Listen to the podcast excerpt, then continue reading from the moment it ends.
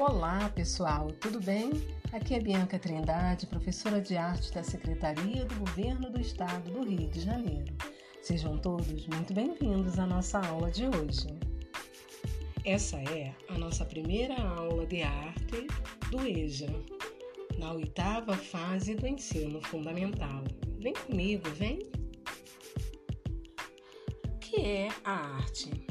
Arte é uma palavra que se origina do vocabulário latino aus, que, quer, que significa técnica ou habilidade.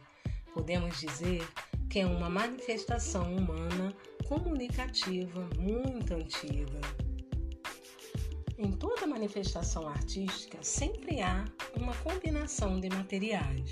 Cada material é uma matéria que dá forma à obra de arte. O corpo o movimento do corpo ou no corpo, a madeira, no papel, o som, o silêncio são materiais que deixam de ser o que são para ser o que o artista idealizou.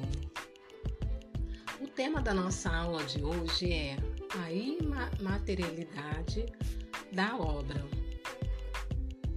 Segundo Parisson, Separar a matéria de sua obra é impossível.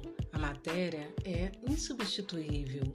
A obra nasce como adoção de uma matéria e triunfa como uma matéria formada. Matérias são peles sobre a carne da obra. Quando tratamos de materialidade nas artes, seja em qualquer eixo artístico, tratamos principalmente do que podemos ver, perceber e fazer para que a arte ou a obra de arte possa existir em um contexto visível e apreciável. Assim, tratamos de três peças fundamentais para que tudo isso se torne possível: o suporte, a ferramenta e a matéria. Basicamente, seria assim que poderíamos definir a materialidade nas artes de uma forma simples.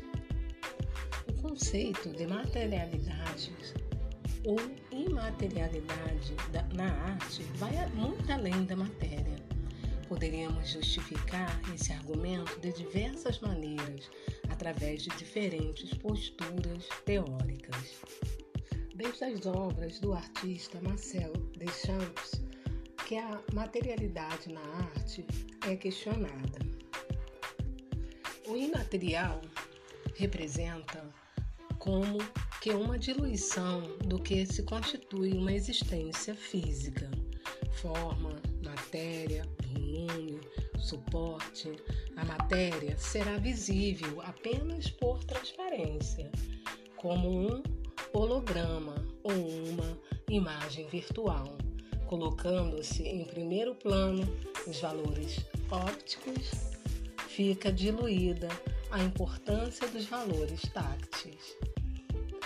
Ao ajudar a matéria a despojar-se de suas texturas e dos seus valores matéricos, chegamos à invisibilidade que se adivinha na transparência da luz. A imaterialidade também pode ser definida como um tipo de interação e percepção a que nos conduz. O efeito visual e não tátil dá-nos um profundo caráter de partilha e de imersão na obra, abstraindo do mediador o suporte. Já na arte digital, em grande parte responsável pelas novas formas de imaterialidade na arte, está intimamente relacionada à ciência e à tecnologia. Como vemos, a imaterialidade na arte é possível através de diferentes tecnologias, sobretudo as eletrônicas, e muita criatividade. Terminamos por aqui, mas não deixe de acessar os links, consultar outros canais e aprender mais sobre a imaterialidade na arte. Até mais, um grande abraço a todos.